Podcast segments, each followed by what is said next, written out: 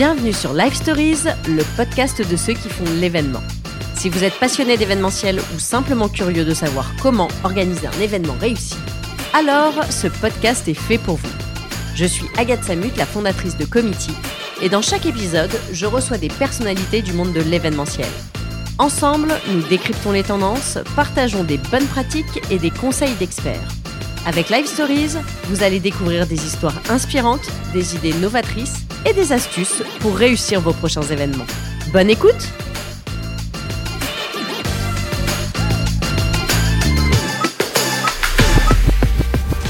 Bonjour à tous, bienvenue dans ce nouvel épisode de Live Stories. Et aujourd'hui, on va parler de deux sujets qui peuvent paraître antinomiques, qui sont d'un côté le tourisme d'affaires et de l'autre les enjeux environnementaux et sociétaux.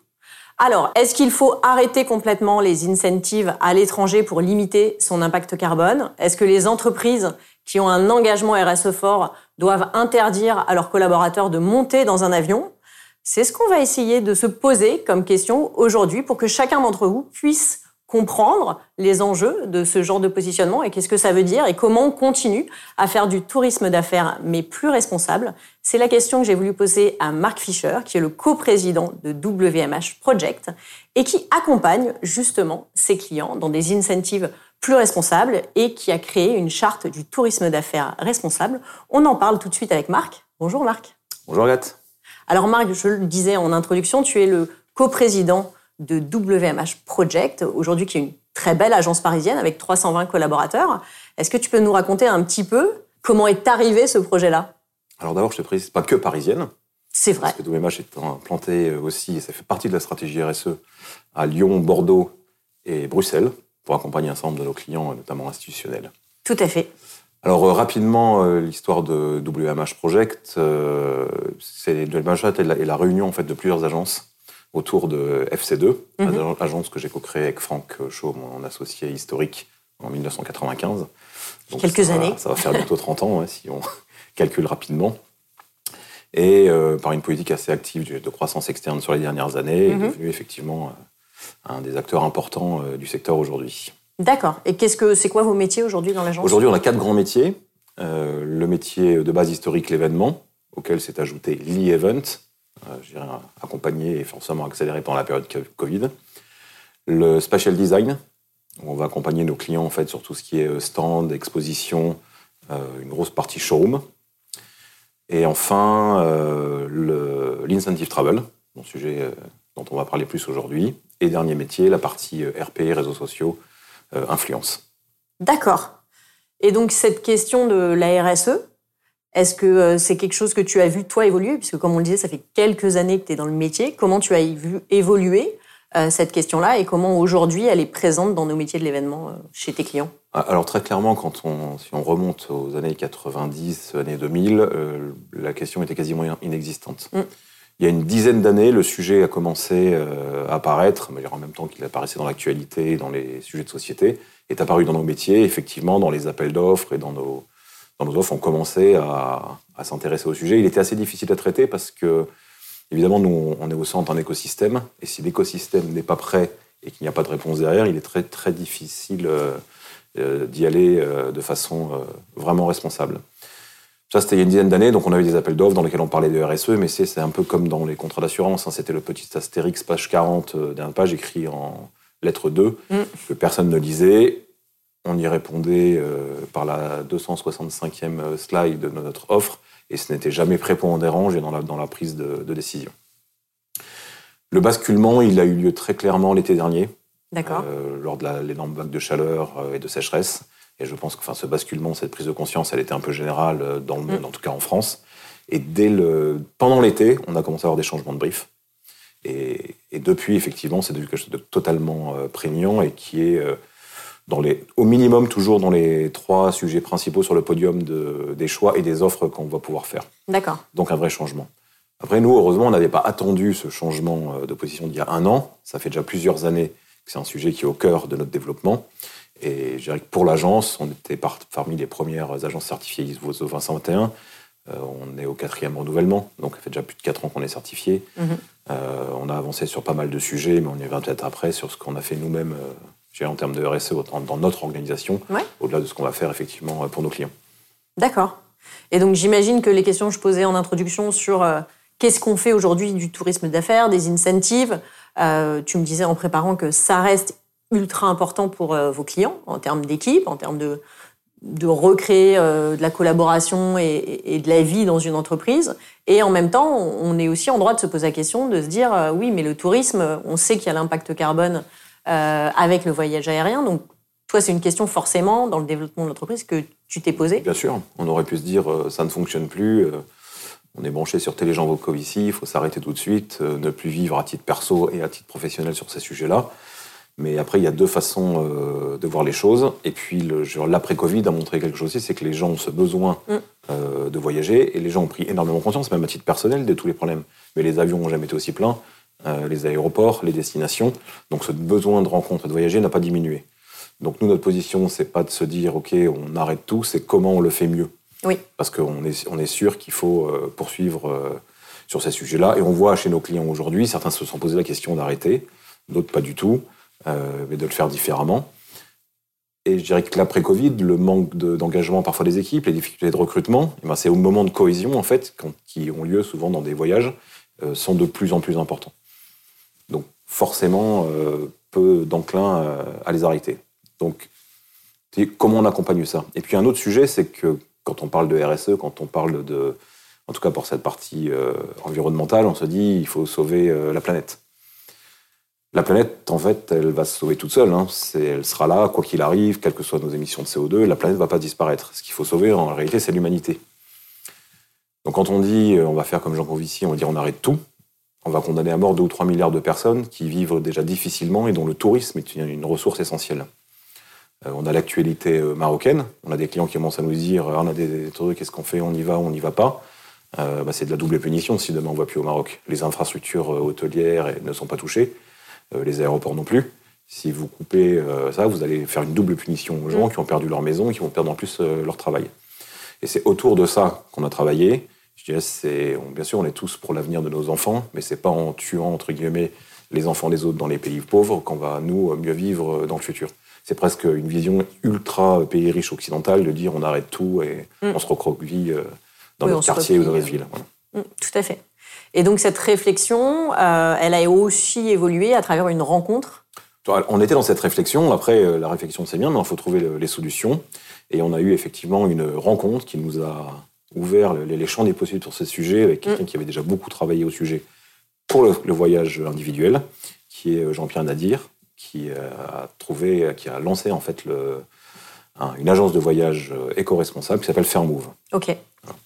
Donc on a signé un partenariat exclusif il y a un peu plus d'un an, en fait, pour que les équipes de Jean-Pierre gèrent les individuels et que nous gérions les voyages incentives. Ok. Donc, en parallèle de ça, en fait, il y avait une, effectivement une charte du voyageur euh, éco-responsable qu'il a fallu que nous, on fasse évoluer, puisque évidemment, mhm. les, besoins et les impératifs de l'entreprise ne sont pas toujours alignés avec les, besoins et les impératifs euh, du particulier. Oui. Donc, comment on fait aujourd'hui? Euh, donc Fairmove apporte une partie de la réflexion, vous apportez votre savoir-faire incentive. Donc comment on fait justement pour continuer à faire de l'incentive, mais de manière plus responsable? Alors on a mis une, en place une charte du travail du voyageur B2B euh, responsable. D'accord. En 20 points. Et en fait, qui se base surtout sur une grosse masse de données d'informations qui mhm. ont été réunies par les équipes de Fairmove. D'accord. Alors, je vais te donner quelques exemples pour être pour être concret, aujourd'hui, euh, évidemment, un voyage responsable, on, focus tout le temps sur l'avion, oui. qui est effectivement un émetteur important. Mais l'avion, c'est moins de 4% des émissions de CO2 dans le monde. Donc il est important, mais il n'est pas le principal. Le principal, c'est le bâtiment. Euh, l'agriculture, et notamment la viande, est extrêmement important. Et on n'arrête pas de se loger, et on n'arrête pas de manger. Maintenant, on peut faire évoluer la façon dont on mange et la façon dont on se loge, ou dont on équipe euh, ses bureaux. Donc, pour l'aérien, par exemple, euh, aujourd'hui, dans le calculateur FairScore qu'on a créé et aidé à améliorer avec les équipes de Jean-Pierre, on a toute la base de données des vols aériens, avec donc quelle est la compagnie évidemment, quel est l'appareil utilisé, vol direct, vol pas direct, écopilotage ou non. Et ensuite, on va demander, quand on a des groupes importants, de jouer sur les repas à bord. Ok. Donc je te donne un exemple. On sait qu'aujourd'hui, c'est une industrie un peu particulière, l'aérien, c'est que tu vas payer euh, souvent ton billet moins cher quand tu fais des escales. Ce qui est un peu bizarre en fait, hein, parce qu'on passe par plusieurs endroits, c'est bizarre, mais bon. C'est comme Moi, j'ai jamais compris. C'est comme ça que l'industrie s'est montée autour de hubs, bon, bref. Néanmoins, le décollage et l'atterrissage d'un avion, c'est 15% de la consommation. D'accord. Donc aujourd'hui, nous ne proposons à nos clients plus que des vols directs. D'accord. Ça peut coûter parfois un petit peu plus cher, mm. mais en tout cas, on a déjà un impact direct, je dirais, sur la consommation de l'avion. Deuxièmement, c'est le type d'appareil qui est utilisé par la compagnie. Les Airbus Neo euh, consomment pareil 15% de moins. Donc pareil, on va privilégier dans nos offres, on dit OK, telle destination, sur telle compagnie, vous serez sur un appareil avec des Airbus Neo, donc moins de consommation. OK. Donc euh, deuxième point. Et ensuite, il y a les copilotages. Un certain nombre de compagnies euh, utilisent les copilotages. Ça veut dire parfois ralentir la vitesse. Souvent, c'est peut-être arrivé à titre perso, tu fais un Paris-New York et puis au retour, tu fais une heure et demie de moins. Oui. Le pilote est très content, nous venons de faire en 5 heures au lieu de 6 heures et demie, porté par les vents dominants. Mm. Bah, des compagnies en fait dire on va quand même mettre les 6h30, simplement on va pousser les réacteurs moins fort et on va économiser le carburant. Voilà. Donc tout ça, ça fait partie des points dans l'aérien qui sont entrés mhm. dans, dans, la base de Fairmove et qui nous permettent effectivement de construire ces voyages. Ensuite, je, faisais l'anecdote sur la, la, viande qui représente énormément de, de pollution. Tout à fait. Aujourd'hui, quand on propose à un client dans ses repas d'éliminer la viande rouge, bah, il n'y a pas de scandale, on passe sur c'est un vrai acte euh, sur ces voyages-là, et ça a un vrai impact surtout dans les pays à destination qui n'en sont pas forcément producteurs. Il va falloir les importer, etc. Donc c'est sous ces sujets-là. J'ai un autre petit exemple assez, euh, enfin, je trouve qui fonctionne bien, qui est assez symptomatique. Euh, je pense que tu l'as vécu aussi. Quand tu prends l'avion depuis quelques années, quasiment chaque année, on te dit ta valise 30 kilos il y a 10 ans, 23 il y a 5 ans, et puis 17, et puis 15, et puis 14. Et nous, on se dit, salaud, les compagnies aériennes, en fait, c'est prendre 50 balles, 80 balles à chaque fois que on prend l'avion pour le supplément bagage. Donc on est dans le négatif.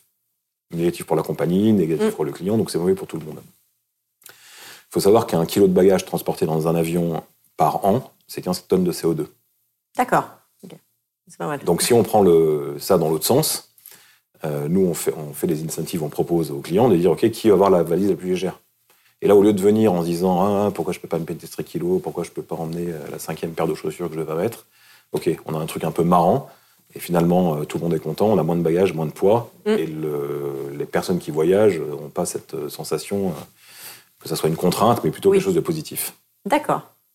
Donc ils se battent pour avoir la, valise la moins la valise la moins, la moins lourde. La plus légère. D'accord, ok. Donc ça, c'est toute la partie aérienne. Donc vous arrivez effectivement à continuer à faire de l'aérien, mais en réduisant la facture carbone, quoi qu'il arrive. Et comment ça se passe à destination? Comment je choisis ma destination, en fait? Alors la destination, aujourd'hui, dans la base euh, Fairmove, pareil, sur les 600 000 hôtels euh, qu'il y a dans le monde, il y en a 6 000 qui ont été euh, sélectionnés et validés comme ayant un vrai impact éco-responsable, aussi bien dans leur construction que dans leur traitement des déchets, euh, formation, utilisation des équipes locales, euh, utilisation de, la nourriture euh, non importée. Enfin, il y, a, énormément de points, là, il y en a 150 pour un hôtel. Et il y a 6000 hôtels qui ont été effectivement validés comme ayant un, score qui soit, de, qui soit bon. Alors dans ces hôtels, il y en a 6000, ça fait quand même pas beaucoup sur la planète. Mm. Et puis en plus, ils, sont, ils étaient plutôt à la base orientés effectivement pour les particuliers. Donc en fait, le travail qu'on a fait avec les équipes aujourd'hui, c'est quand nous, on a des demandes de destination, alors on fait noter en fait et scorer euh, les hôtels qu'on veut utiliser. Ce qui nous permet ensuite de donner l'information aux clients en disant voilà, on va aller euh, au Costa Rica, euh, destination la plus éco-responsable au monde si on ne prend pas en, compte l'impact avion. Mhm. Mais au Costa Rica, ok, voilà, tel hôtel, je vais avoir tel score, tel hôtel, je vais avoir tel score, tel tarif, voilà, et on va pouvoir faire des arbitrages, mais en, toute connaissance de cause. On ne pourra jamais avoir le 100% parfait, sauf à ne rien faire et à ne pas vivre. Oui, c'est ça.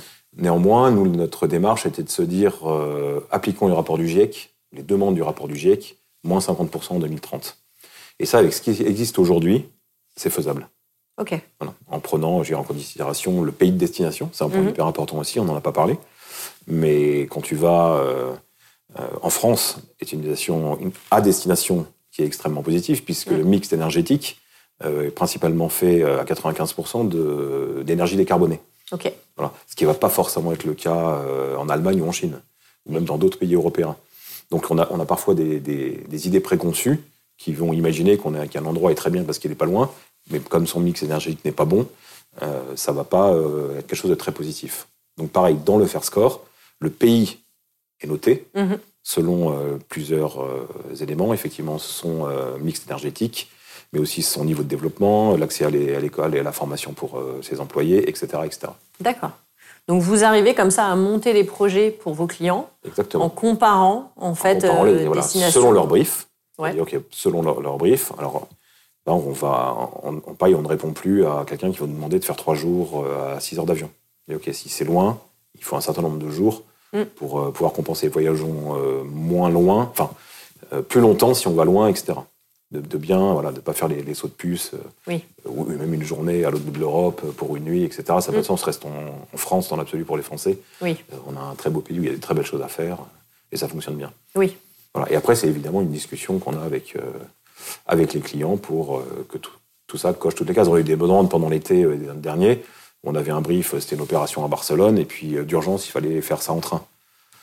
C'est super, mais le, le- le train pour aller à Barcelone, tu peux le faire, mais il faut rester au moins du coup 2-3 jours sur place, parce que le temps de trajet, sinon, est trop long. oui, c'est ça. Donc voilà, on a changé, effectivement, ils ont décidé de, ils voulaient vraiment le faire, c'était très bien, on a rajouté une nuit sur place. Oui, d'accord. Dans ce cas-là, ça prenait un peu de sens, de ne pas faire passer les gens les trois quarts de leur euh, séjour euh, dans les transports. Dans le train, ouais. Mm. Non, c'est ça, c'est en fait arriver à comparer le budget, mais pas que, c'est-à-dire le Le budget, que, ouais, versus euh, l'impact. D'accord. Et on arrive parfois à avoir un meilleur impact avec un budget pas forcément plus élevé. Et puis parfois, il va falloir investir pour compenser. Et à la fin, il reste la compensation. Alors la Mm. compensation, c'est pareil. euh, c'est pas toujours. On dit ouais, compenser quelque part, c'est de donner carte blanche au tueur. C'est de dire ok, fais ce que tu veux et puis tu compenseras. Mm. Euh, alors on fait de la compensation, mais pas dans ce sens-là. On dit de toute façon, il y a un résiduel. Oui. En plus de faire au mieux, on compense.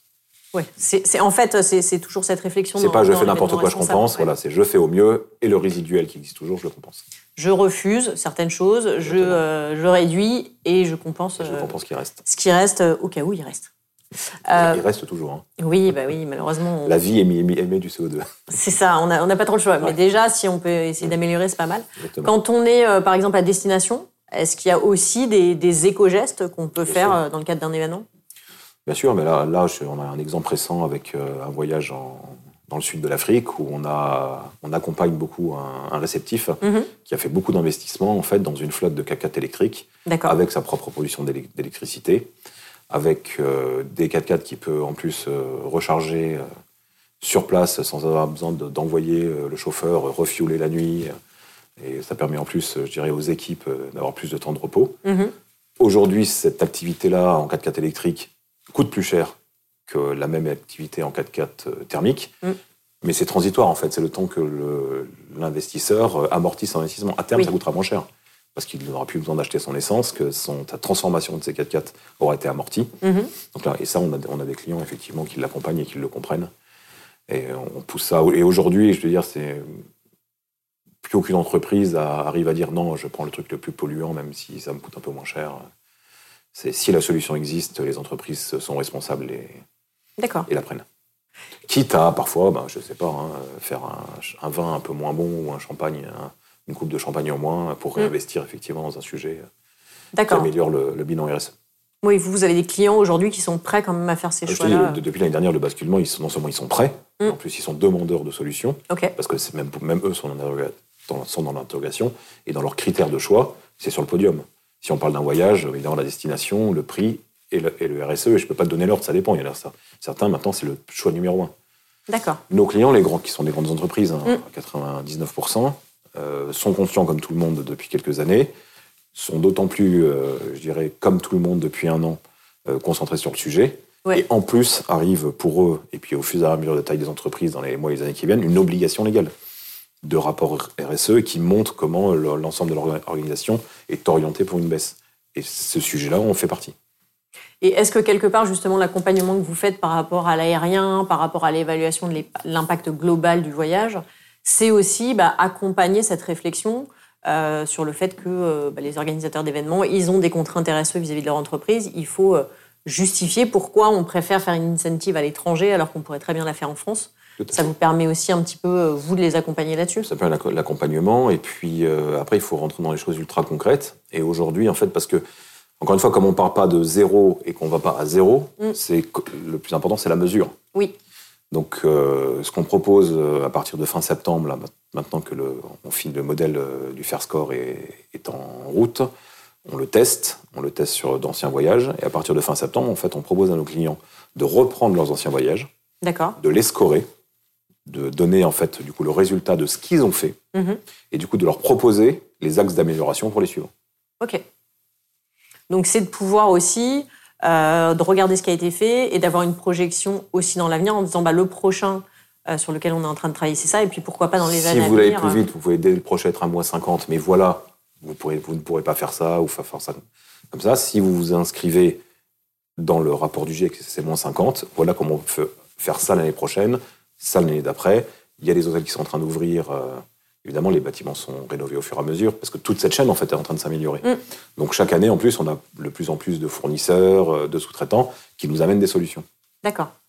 Ouais, c'est vraiment euh, work in progress de tout le monde. Mais pour pouvoir, je dirais, au minimum pour quelque chose qui aurait été fait en. Alors, 2019, évidemment, on a plein de références, 2020, 2021, un peu moins.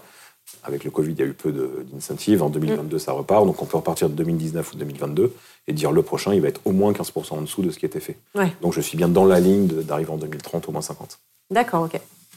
Et au niveau des, euh, des participants, je pense qu'il y a aussi un sujet de communication. Parce que là, on parle de tourisme responsable, donc euh, ça se fait aussi bien à titre individuel que, que professionnel. Vous, vous accompagnez aussi. tout, à fait. Alors, j'ai un exemple en tête d'un prochain voyage justement qui a lieu au Costa Rica. Et en fait, il y a toute une communication en amont et sur place pour expliquer ok, pourquoi la destination Costa Rica. Mhm. Le Costa Rica est le pays le plus éco-responsable du monde. Euh, il a une énergie lui, qui est 100% décarbonée, principalement hydraulique, en plus qui est presque la, la, la meilleure quand elle mhm. fonctionne bien, ce qui est le cas au Costa Rica. C'est un pays énormément euh, boisé, etc., et qui continue malgré tout à reboiser. Donc ils sont euh, et ils ont toutes les écologies. En fait, tout a été construit depuis des années. C'est un pays qui est hyper en avance. Donc le point négatif, c'est l'avion pour y aller. Donc pareil, mais déjà quand on est à destination et qu'à destination, notre empreinte sera extrêmement faible, voire positive, mm. et qu'on a pris euh, la ligne directe euh, sur un avion euh, néo écopiloté, mm. en ne mangeant pas de viande avec un peu tout petit baluchon, on a fait une partie du voyage. D'accord. Et, et, quand ça, on, va le communiquer effectivement aux invités, mm. et on va leur dire incentive euh, à la pesée de l'enregistrement, euh, le bagage le plus faible gagnera, voilà, on déterminera le lot, etc. Un cocktail local, sur place. Local, c'est sûr. mais euh, parce que quand on préparait, tu me disais, bon là on a parlé du plateau repas, mais il y a aussi les choix de, restauration aussi quelque part qui sont faits ah, sur place. Sur place. On a, il a été vu aussi que le, quelque part quand tu on prend un pays, on va citer l'île Maurice par exemple. Mhm. Quand tu vas à l'île Maurice, une grosse partie de ce qui était mangé pendant des années dans les hôtels était importé. D'accord. Les gens qui allaient au petit-déj le matin, ils prenaient un jus d'orange quand même, parce qu'ils le prennent dans le monde entier. Mm. Et à l'île Maurice, il n'y a pas d'orange en fait. Donc euh, les oranges, elles venaient parfois du Maroc pour aller jusqu'à l'île Maurice. Donc c'est un non-sens total. Pendant que les mangues locales, elles étaient exportées euh, peut-être au Maroc, qui, parce que souvent quand tu vas au Maroc, tu manges une mangue aussi, aussi qui n'est pas forcément produite localement. Tout à fait. Et en fait, toutes ces émissions de transfert en fait de, de nourriture, Mm. sont énormes. Mais quelque part, quand tu vas à destination et que tu te nourris localement, c'est tout du CO2 que tu n'importes pas dans le pays où tu es, où tu as des habitudes de consommation, d'énormément de choses importées. Oui, c'est ça. On parle le, le, locavore, tu veux, c'est quelque chose qu'on entend beaucoup, mm. que bah, tu vois même dans les supermarchés en France aujourd'hui, tu as le rayon euh, local, etc. Et c'est pareil, dans, le fair score des hôtels, euh, bah, plus ils ont une, un sourcing local, mm. plus leur euh, score va être élevé. Et ça va même plus loin avec des accords avec des producteurs locaux, avec une, même une autoproduction en fait sur les sites des hôtels qui ont parfois okay. des place, c'est-à-dire avec de l'emploi local, etc. Mm. Ouais, donc il y a vraiment une chaîne assez. Le, le monde idéal est pas mal hein, quand on va jusqu'au bout de l'histoire. on, va y venir, on va y venir. Euh, c'est quoi, parce qu'on en a, parlé, on a parlé du Costa Rica, là on parlait de l'île Maurice, c'est quoi les, les, destinations, tendances du moment quand on veut faire de l'événement responsable? Alors il y a forcément aujourd'hui il y a un recentrage partiel sur la France. Oui. Et c'est très bien parce que quand, en France, euh, il y a tellement de choses à faire mm. sur les façades méditerranéennes, l'Atlantique, les montagnes, les Pyrénées. Donc, c'est déjà une première chose. Et après, dans les destinations lointaines, tu as effectivement le, le Costa Rica, euh, des pays comme la Tanzanie, effectivement, avec la protection des animaux. Ils ont fait beaucoup d'efforts euh, dans ce sens-là. Et puis j'ai envie de te dire dans les prochains temps le Maroc, parce que c'est aussi un effort de solidarité. On parlait tout à l'heure euh, d'écologie, mais dans le RSE, il y a aussi le sociétal. Mm. Et quelque part, euh, aller aider des populations locales, ne serait-ce qu'en consommant euh, sur place et en leur permettant d'avoir un emploi, c'est déjà un acte qui est, assez fort. Tout à fait. Est-ce que, pour en revenir à, vos clients, est-ce que c'est quoi les, les freins aujourd'hui qui existent encore au fait qu'ils vont dire bah non, on va pas aller vers la solution la plus responsable. Nous, on veut rester vraiment sur notre brief, euh, quel que soit l'impact. Euh. Ce discours-là, il n'existe pas. Le, quel que soit l'impact, on ne va pas changer notre briefectage. Enfin, je ne l'ai plus entendu euh, depuis des mois. Ok. Après dire, OK, je ne vais pas prendre la solution la plus RSE parce que budgétairement, elle ne fonctionne pas, ou mm. que j'avais, alors on peut aussi avoir un, j'ai l'exemple de clients qui veulent, qui font une incentive, mais on, fait aussi des voyages qui sont mi-incentive et en partie de learning expédition. Et tu as une raison d'aller dans, dans un pays qui ne serait pas forcément numéro un sur la liste euh, mm. des plus écolos. Donc ça, c'est une raison d'aller à un endroit parce qu'on a quelque chose à y faire, une usine, euh, des rencontres, etc. Mais encore une fois, quand on fait ça, on dit OK, si on fait ça, mais du coup, dans cette destination, bah, on va prendre l'hôtel euh, qui, lui, a le plus de, de responsabilités. À destination, euh, on prendra les sous-traitants, effectivement, qui ont des flottes de véhicules électriques. On va pouvoir faire des sorties à vélo. Voilà, on va trouver des solutions sur place. Mhm. On ne va pas revenir avec 50 goodies en plastique importés de Chine offerts à Dubaï et ramenés en France. Voilà, il y a un certain nombre de choses qu'on ne fait plus, qui n'existent plus, et voilà, que les clients entendent. Mais je le, le client qui va me dire non, non, mais moi, je, ça fait qu'il y a 25 ans que je fais mon incentive, et le, la RSE, c'est le dernier de mes soucis, je ne l'ai pas croisé. Je pense qu'il n'existe plus.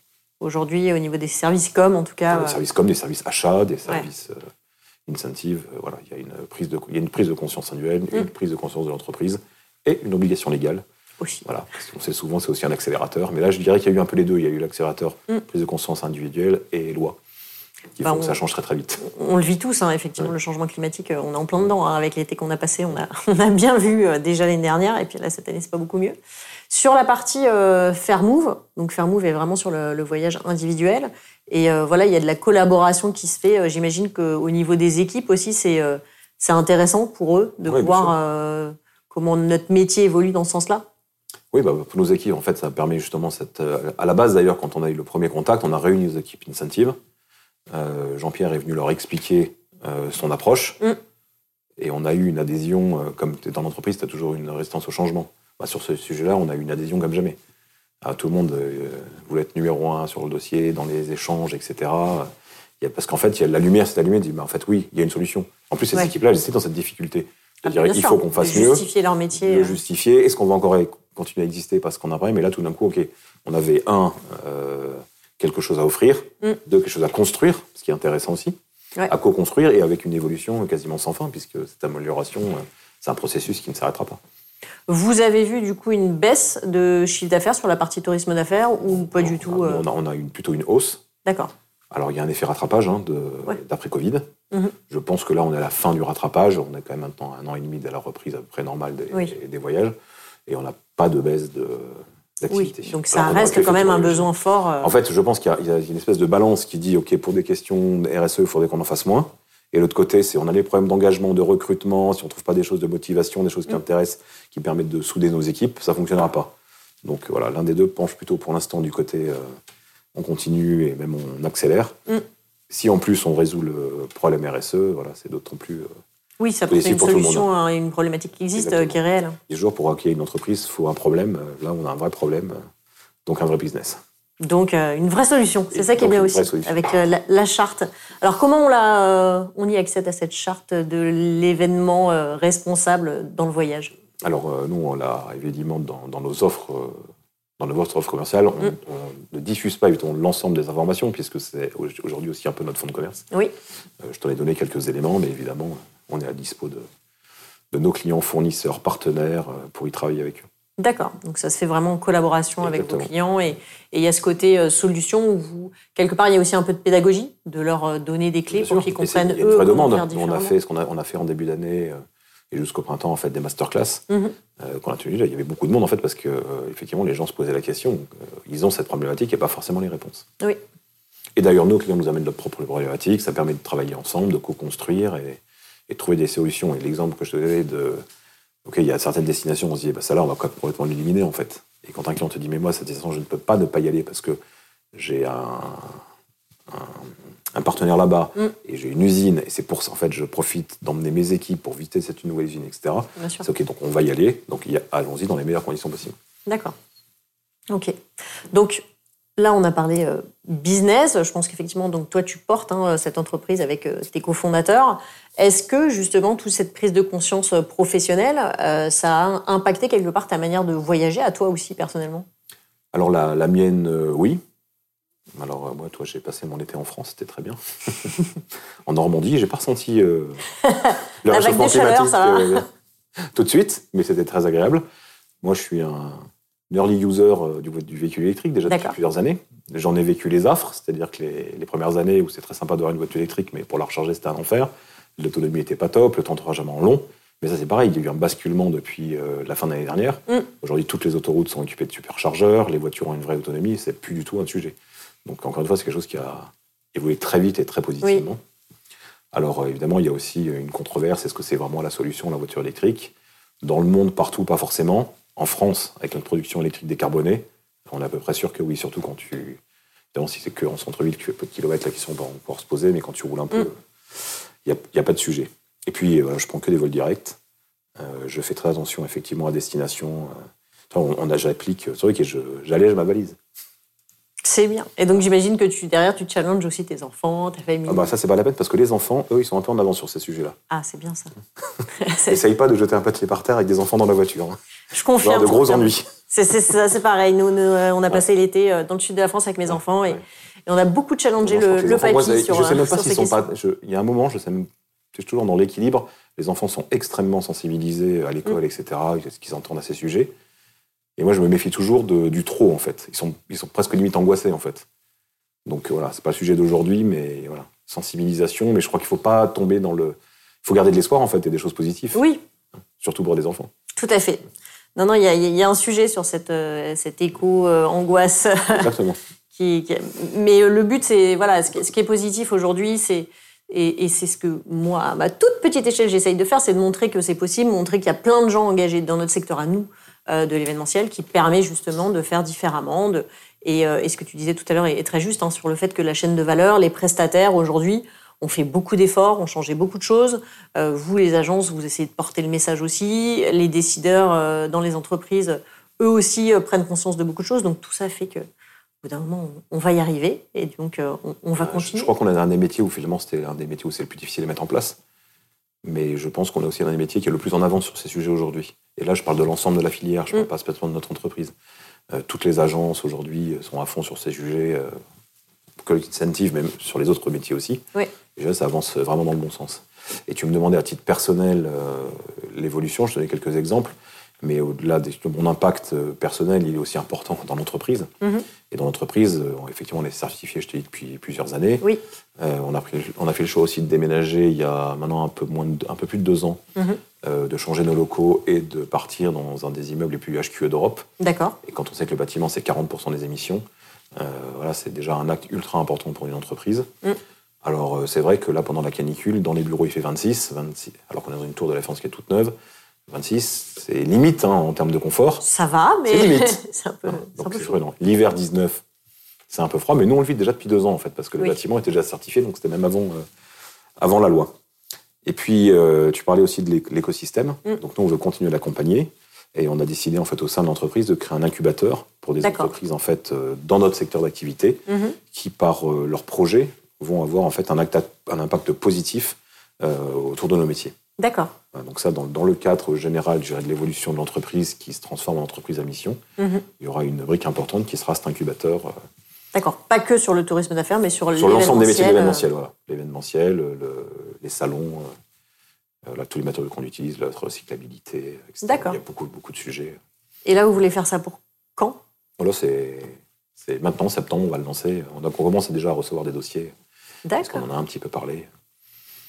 Et, on, installe voilà, des bureaux supplémentaires euh, au sein de l'entreprise pour pouvoir les accueillir, puisque effectivement, il y a, dans l'incubation, il y a aussi de l'accompagnement, et du coup, ils auront des professionnels alors avec eux en fait pour les accompagner, les aider euh, à accélérer, et évidemment ensuite, euh, au sein notamment de l'association l'événement, on pourra faire rayonner mm. ces futures ces futures entreprises dans notre métier pour bah accélérer leur développement et du coup offrir des solutions Bien sûr. à toute la filière. Bon, bah, tu, tu m'en parleras. Comme Pareil, des exemples. si on peut en parler de, toutes ces nouvelles solutions, il, se passe plein de choses. Hein. Il, y a, plein de solutions qui sont créées. Et, c'est bien de voir que notre filière, euh, elle évolue dans le bon sens. C'est plutôt une bonne chose. Euh, donc en tout cas, si je dois résumer, euh, on continue à voyager malgré tout pour du tourisme d'affaires, mais un peu différemment. On se challenge. Et, c'est vrai que l'avantage de, de, ce que vous avez mis en place, le scoring, c'est de pouvoir mieux comprendre, mieux évaluer son impact et essayer d'avancer par la suite si possible avec une agence ou un conseil qui puisse voilà, évaluer et arriver à, accompagner. Et du coup, l'agence conseil prend tout son sens, puisque là, effectivement, on a un vrai rôle de conseil. Tout à fait, exactement. En tout cas, merci beaucoup, Marc, d'avoir partagé une toute petite partie, mais déjà qui, donne pas mal de clés euh, de cette charte. Comme on en parlait tout à l'heure, euh, cette charte du voyageur d'affaires responsable, euh, on la retrouve chez vous s'il y a besoin. merci beaucoup à vous de nous avoir suivis. J'espère que ça vous a donné plein d'idées sur la manière dont vous allez pouvoir avancer et réfléchir vos, vos prochains projets de tourisme d'affaires. Donc en France, bien évidemment, le voyage en train aussi. Et puis si on veut aller plus loin, avec l'avion, bah avec tous les bons conseils qu'on vient de vous donner, ça vous donne déjà des, pistes de réflexion. Donc euh, bah, je vous souhaite des bons voyages d'affaires et surtout de se retrouver très vite pour un prochain épisode de Live Stories. Merci d'avoir écouté cet épisode de Live Stories. Je vous donne rendez-vous tous les mardis pour de nouvelles rencontres inspirantes. Si ce podcast vous a plu, pensez à vous abonner sur votre plateforme d'écoute préférée. Et pour recevoir le meilleur de l'événementiel directement dans votre boîte mail, n'hésitez pas à rejoindre la communauté Committee en vous inscrivant à notre newsletter. Le lien se trouve dans la description de cet épisode. À très bientôt.